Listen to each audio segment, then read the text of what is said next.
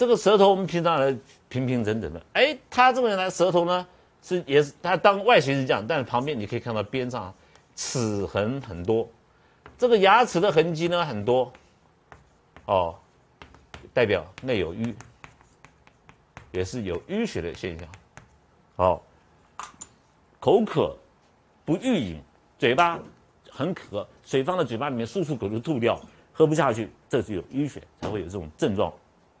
这都是使用抵挡汤的好时机。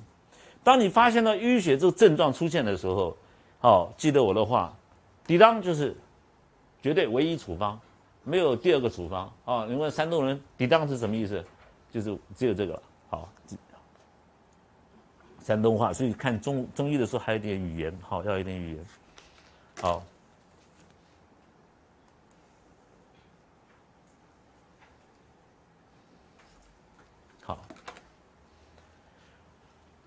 二百五十三条，阳明病攻下，正常我们本来攻下嘛，阳明本来就是攻下，结果病人呢心中懊恼而烦，这个胃里面好，心不是心脏好，不是情绪，胃里面很难过，肚子里面很难过，懊恼烦恼就是烦躁，因为里面有燥湿嘛，好有胃中有燥湿，这种可以攻，好有一般来说便秘都有这种情这种情形，容易生气好，容易焦躁好烦躁的。如果是腹为满，一般来说我们攻下的时候是腹是胀满的，巨按按他肚子很胀，他腹为满，出刚开始是比较硬，但是后面疼的时候，一遇到这种情形，你如果是先攻下哈，我只举例，当你用承气汤攻下去以后，病人跟你说，哎，前面这个大便出来很顺了，那呃那肚子不满了就好了就好。可是呢，如果说他还有满，那你病人告诉你，我大便前面是硬的，好，吃完你的药后面是还是软的很多，好，那这个时候。没有胀满了，这个时候你不要再去攻它了。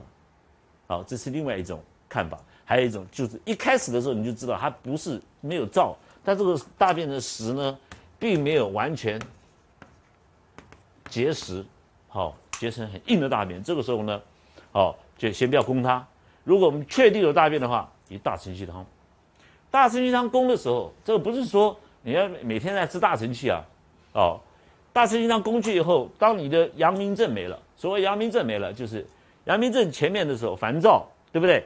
好，那个口嘴巴里面舌头是黄的、干的，小便是深黄的。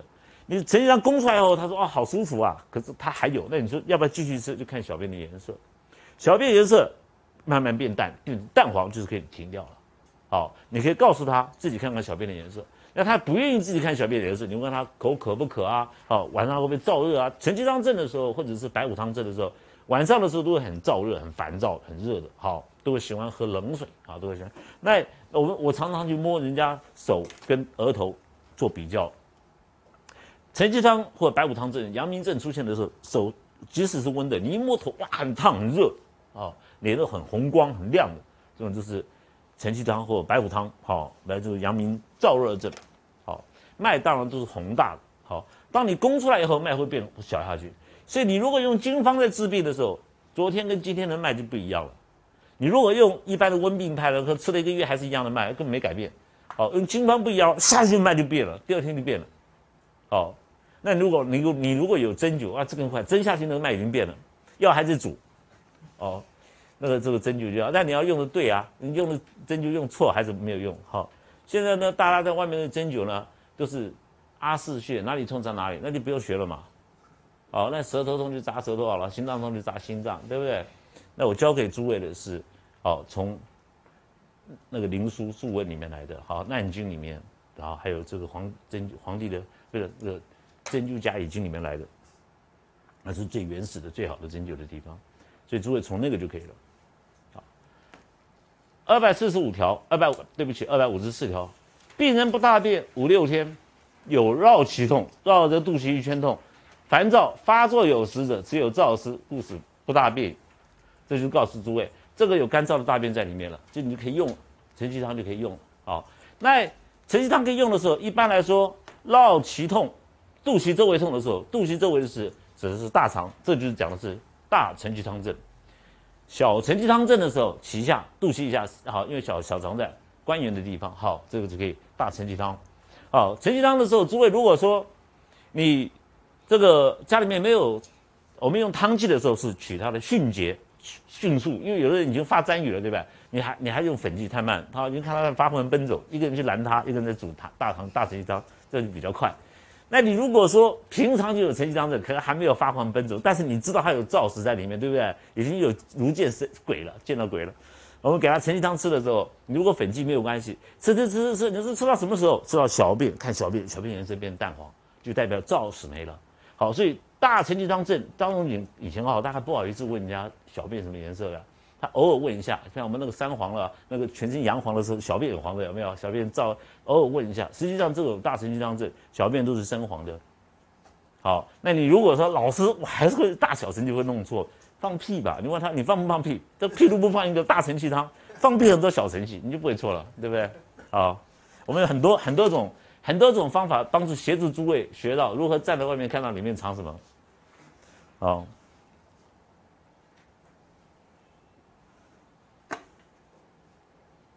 好，二百五十五，病人烦热，汗出则解，好。你只要任何烦热，一流汗人就舒服，就是心心里面这个烦热不见得情绪，而是病人觉得很燥热、烦烦躁。哎，突然流个汗人就很舒服了哈。好，又如疟状日腹所发热者，还是属于阳明。只要是黄昏潮热，好就可以就是了。你有的时候像疟状，就是好像有时候忽冷忽热一下，但是如果说你看到到了黄昏的时候开始发热，就已经是进入阳明了，之后就可以晨气白虎来挑。好脉实者，好一下好实脉；脉虚浮者宜发汗。虚浮代表表病还在表，有表症的时候，绝对记下，呃，记得这个原则哈，记得绝对记下。那因为有有有有有热了，这个时候呢，你绝对不要用麻黄汤去开表哈。麻黄汤一开表的话，不是大承气汤就被你变成大承气汤症，因为你不需要麻黄汤嘛，就你麻黄汤开下去，好发汗太过了。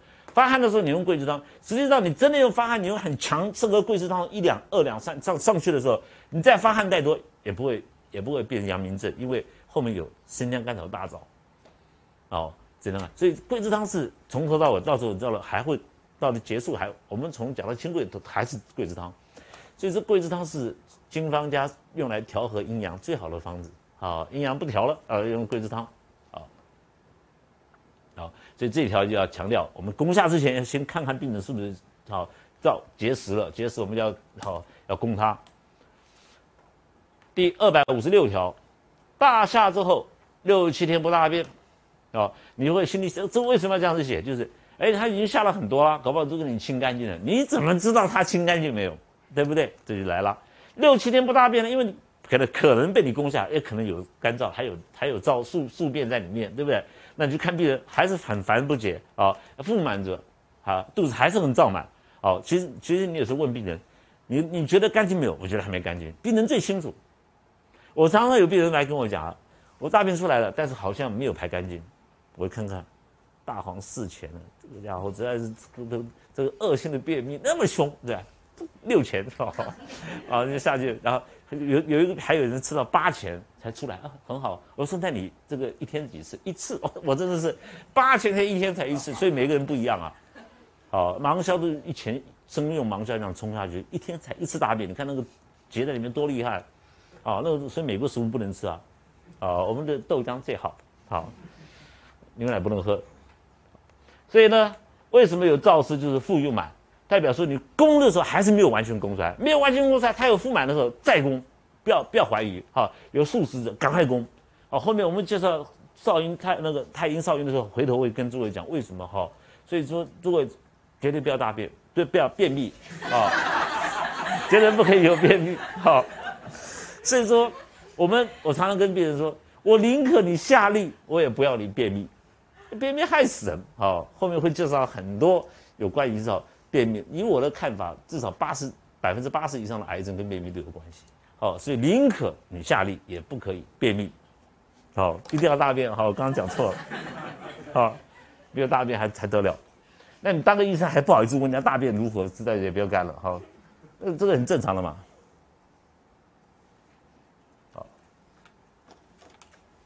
好，这些都是有大承气汤症的一些症状。像两百五十七条，他说病人小便不利，大便做时做难做，有时候好，有时候不好，有时候又为热，好喘冒不得卧，好有时候会头昏啊，喘气，这都是有燥有干燥大便的现象。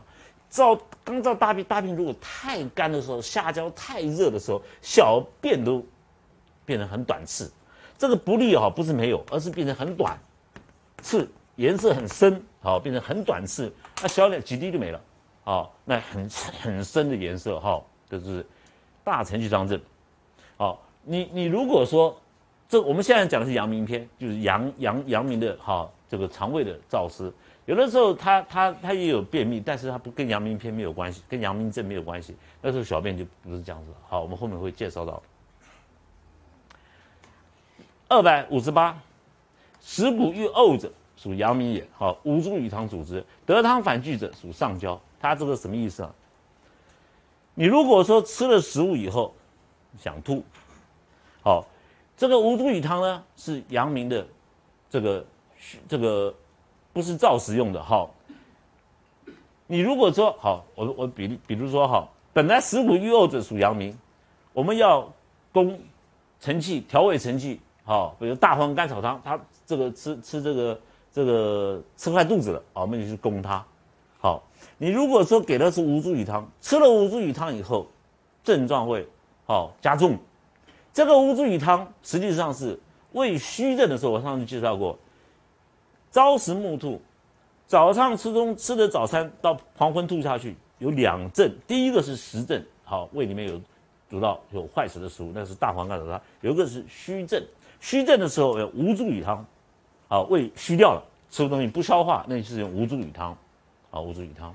所以这个调变无茱萸汤呢，它是主治胃家的虚症、虚热用的。还有一个实热，实热的时候我们是用大黄甘草汤。比例是大黄是二，甘草是一。好，那个大黄甘草汤呢？你可以用粉剂，有时候粉剂不错。好，你大黄开，你不要开两钱，吓死人哈。一般来说就是大黄的三分之二钱，甘草三分之一钱，加起来是一钱。一钱是一包一个纸包这样一一个哈，刚刚好差不多，吃下去就很好。我常常是吃大黄甘草汤啊，因为我一下子吃坏肚子啊。一会是哎不对，这个药这个东西不对，我马上大黄甘草汤把它清掉，啊。好，这个就呃，我也我们也也没有办法保证嘛，对不对？但我身体我们练功夫啊，我们很敏感，一下就感觉到。我不会等到胸部变很大了，我变得胸部比你们女孩子还大的时候说啊，不能吃了，太慢了哈，要有警觉嘛哈。啊，那这个是纯正胃虚症，所以说开吴茱萸汤的时候，你看哈，吴茱萸的，好，这汤要删掉。好，人参呢，好，生姜、大草有没有？这是吴茱萸汤，好，会用的人参。生姜还有红枣，好，诸位就知道是虚症。实症的时候，我们不会去用到这些。实症我们要攻下了，我们还去补它，不会去补它的。好，这个吴茱萸汤。所以临床上的时候，临床上的时候，病人来告诉你，我很恶心。那恶心我们有两种处方，一个是半夏是止恶心的，你读《神农本草经》，老师我半夏也可以止呕，这个这个吴茱萸也可以止呕，对不对？两个差异在哪里？半夏是水饮造成的，所以病人呢有。就有渴，好就不可以用半夏，所以有渴了又恶心的时候，我们用吴茱萸，好或者生姜。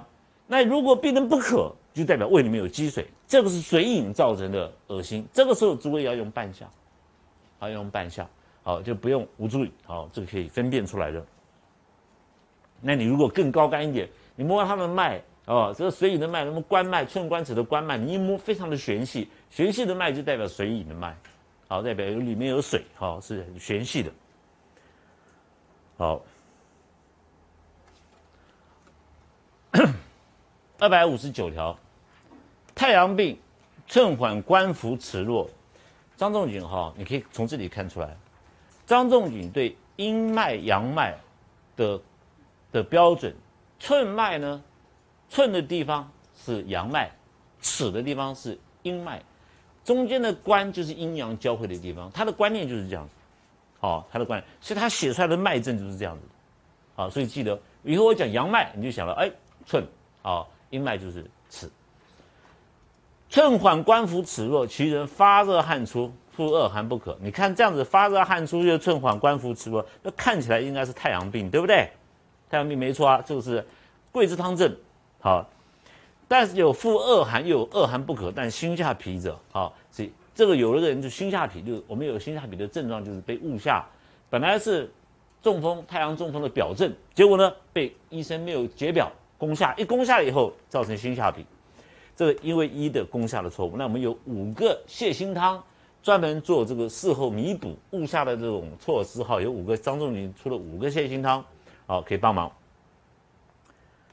如果其不下者，病人不恶寒而渴，这个是专属阳明，意思就是有太阳症呢，即使下了，但是呢，并没有好，你攻下了它并没有出来，也就是在这个是代表说病人已经转成阳明症了哈。那病人阳阳明症出现的时候，一定没有太阳症的症状，好，不恶寒，不恶寒的话就是纯阳纯热症，到了阳明症的时候才会口大渴，哈，口大渴，好，阳明边的口大渴。所以说，口渴跟便秘是阳明症的主要的阳明篇讲的东西。好，如果说这个人呢，小便很多次数，大便一定很硬，为什么？因为阳明篇呢，就是津液伤到了嘛，津液跑掉了，那里面很干燥了。那不更衣，不是十天不换衣服，而是十天不上厕所啊。哦，那个更衣就是上大号。哦，十天呢无所苦。这十天，照理说我们一天不大便就很难过了，十天不大便都无所苦。好，这个好，可欲饮水，少少与之，但以法救之。小便不利之而渴者，以五苓散。哦，这里面有几个症状。诸位真的如果按照这样子写，诸位按照这样子处方，你一定会错。好，因为你会误解。如果一个人十天不大便，不为所苦的时候，他已经不是阳明症。哦，他叫做寒食。阳明呢？是热食，好，这个十天不大便无所苦的时候是寒食，好寒食，好，所以我们我们这个师徒制比较好。寒食呢，他你十天不大便完全没有感觉哦，然后我们热食的时候，哎，你小便什么颜色？深黄，那寒食的小便什么颜色？蛋白。哎呀，蛋白了，这个人便秘，老师这个便秘是蛋白的事，你不是说都是都是这个深黄深深黄吗？它是蛋白，寒食。那我们为什么要知道寒食跟热食？因为我们中药分去热的药跟去湿的药不一样，所以我会写热食出来，你要用点去热的药，还要配合去湿的药才行呢。那你如果是寒食，我们知道里面寒就不动了嘛，没有动了嘛，所以我们要配合去寒的药跟去湿的药，所以里面两个食的是不是相这这个药会重复？这个药是不是会重复？所以我一再跟诸位说，大黄子去湿，不要不要管它寒热，对不对？所以你大黄可以配到寒药，跟着寒药，跟着去热的药混在一起，也可以跟着去寒的药混在一起。大黄管它寒热，我们都可以用，啊，这就是我们目的。为什么要我们写要要写这个目的出来说啊，热食跟寒食，好，因为我们只有。啊，这样子写出来，我们才有办法开处方。哦，要了解我意思吧？好，那这个阳明照阳明照时的时候，这个十天不大便，我告诉你，那都已经发狂奔走。好，沾雨如见神灵，脸一摸床，好，如那个见鬼，看到到处都是鬼。好，那他如果男的是这样，我昨天跟你讲吗？如果这个女朋友刚好热如血似，那月经来了，刚好感冒热如血似，两个人，然后你电话里面要问清楚，所以你电话打过去问他。男朋友，他问那个男朋友是看到鬼了，对不对？那你说，那你那个女的呢？我也看到鬼，肯，但你是肯定有鬼，那你你就不知道是要是要是因为病造成，因为两个刚好碰到这种情形，对不对？好，所以说你要问清楚，好，辩证在你闻诊，不管你是望病人到你诊所来，或者你电话听，啊，都可以诊断出来，不会错误。好，好，那这种呢，五苓散呢，小便不利而渴者，以五苓散。五苓散，我们上个礼拜，我们上次上上次介绍猪苓汤，猪苓汤呢跟五苓散有差异，好有不一样的地方。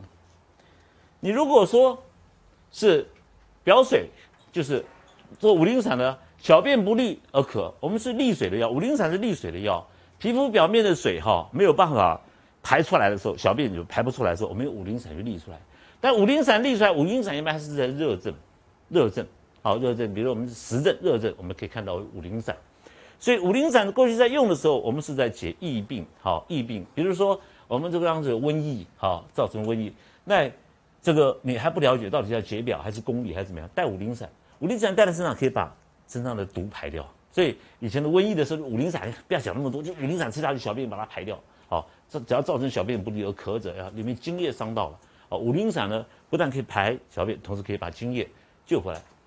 猪苓汤呢，昨天跟诸位介绍了猪苓汤，你看那个处方就知道是为了肾结石开的。但是如果说结石真的跑到小便里面去，变膀胱结石堵到的时候，变成小已经堵到膀胱口了，那你小便排出来不利又有带血。根据我们的症状，小便不利带血，然后应该桃核承气汤症啊，对不对？小便不利带血，所以桃核承气汤症是急性的膀胱堵塞、尿道堵塞的时候，我们是用桃桃核承气汤，我们不会用到说是用猪苓汤。而猪苓汤的时候，肾脏带肾脏肾结石的时候，我们会使用它。哈，那诸位诊断，就病人会告诉你后面痛，好，然后这个这个这个你在太溪穴有压痛点。那如果说你说老师啊。我们这个就就现在 X 光找到石找到可以看到石头在哪里，然后打个显影剂进去哈，然后用那个靠超音波来打它打碎它。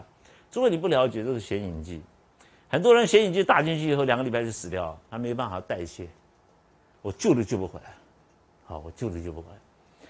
那中医呢？我们需不需要显影剂？不需要，因为你即使把一个大的石头打碎。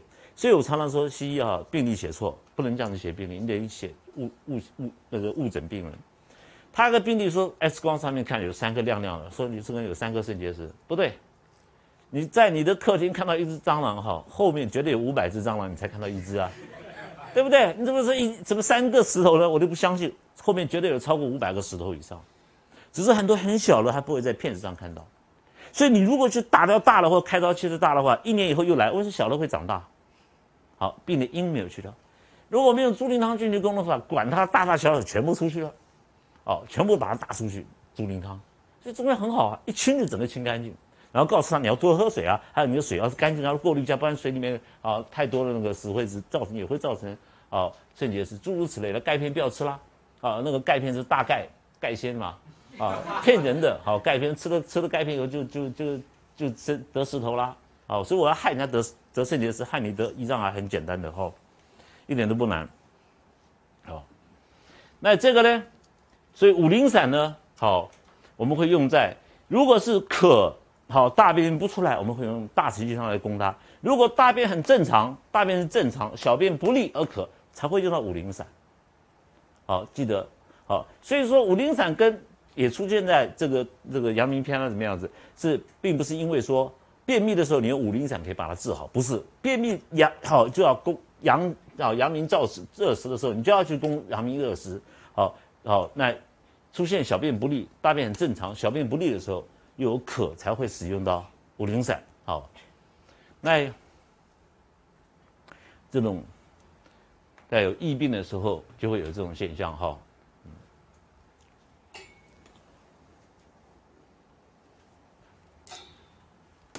二百六十，阳脉就是寸脉，为一点点有汗出少者为治和也。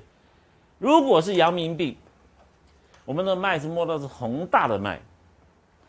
那如果说这个脉线变微了、变小了，脉和好汗出，汗出代表津液回头了，代表自己会好。如果汗出太多者为太过，这阳脉实就寸脉摸上去的时候非常的硬、非常的强，好，非常的大。这个时候原因是什么？可能是医生呢发表汗太多，因为寸是指胸阳嘛，好胸腔，好胸阳心阳发汗太多，这是太过，太过呢阳绝于里，亡津液，大便因为发汗发太过以后伤到津液以后，造成大便非常的硬，好造成的阳明症。所以说，好就诸位呢不要发表发太过，好。两百六十一条，脉浮为孔，好，好。浮为阳，孔为阴。好，浮孔相搏，胃气生热，其阴则绝。好，这是一个虚症的虚症的表现。好，浮脉呢，一般来说是在表面上，孔脉是中空的脉。好，中空的脉，像摸到葱的叶子。好，葱的不是白的部分，是葱的绿的部分。葱的叶子呢，你摸上去是中空的，这个时候是孔脉是血虚的脉。好，血虚的脉。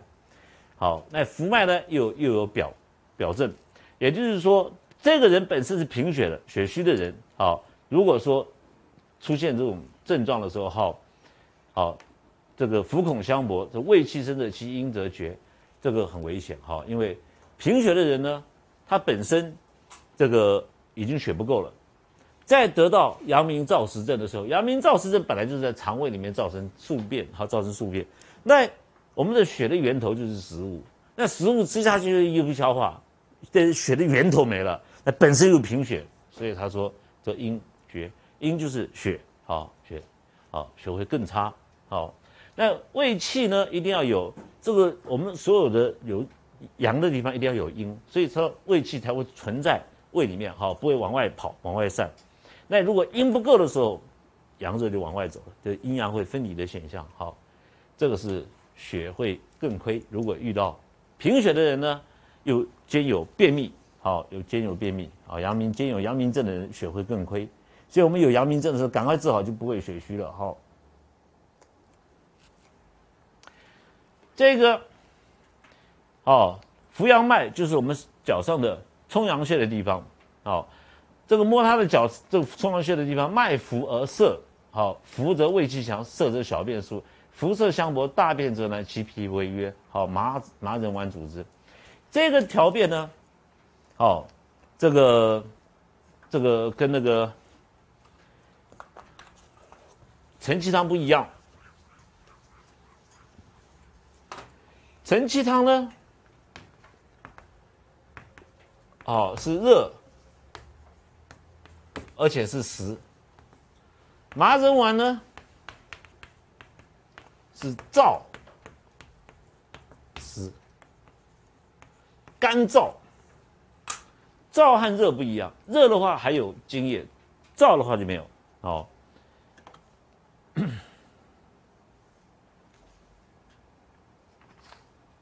哦，诸位看，我们在处方的时候，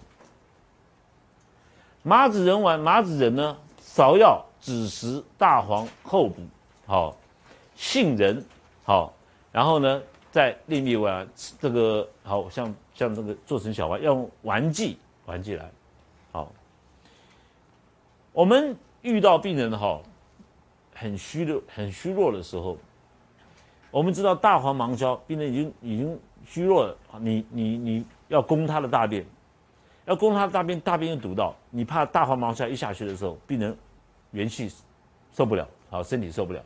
你用麻子仁，麻子仁呢有人剂，好，我们这个柏子仁、酸枣仁、麻子仁，还有当归里面都有人剂，杏仁有人剂，这个人剂在里面呢，人就有利通便的功能在里面和润肠的功能，好，不像。不像大黄芒硝是六亲不顾，全被你打出去了哈。它里面已经很小肠，这个为什么叫脾约麻仁丸哈？这个我们脾主湿湿虑，哦，脾主湿，所以湿伤脾。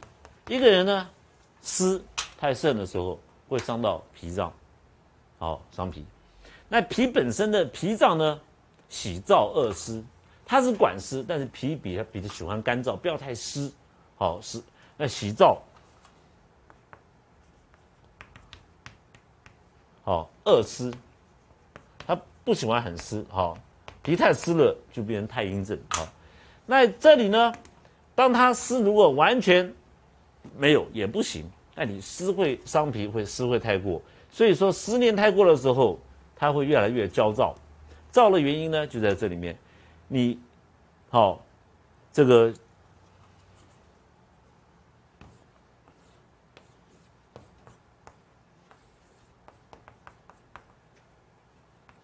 小肠里面的津液，啊，是来自脾脏，所以脾在《内经》里面来说，脾主少腹，所以腹部里面的就是讲的是小肠。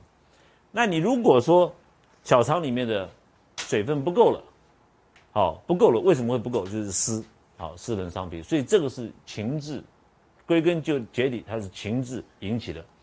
当你脾没有办法提供小肠津液的时候，小肠会干掉。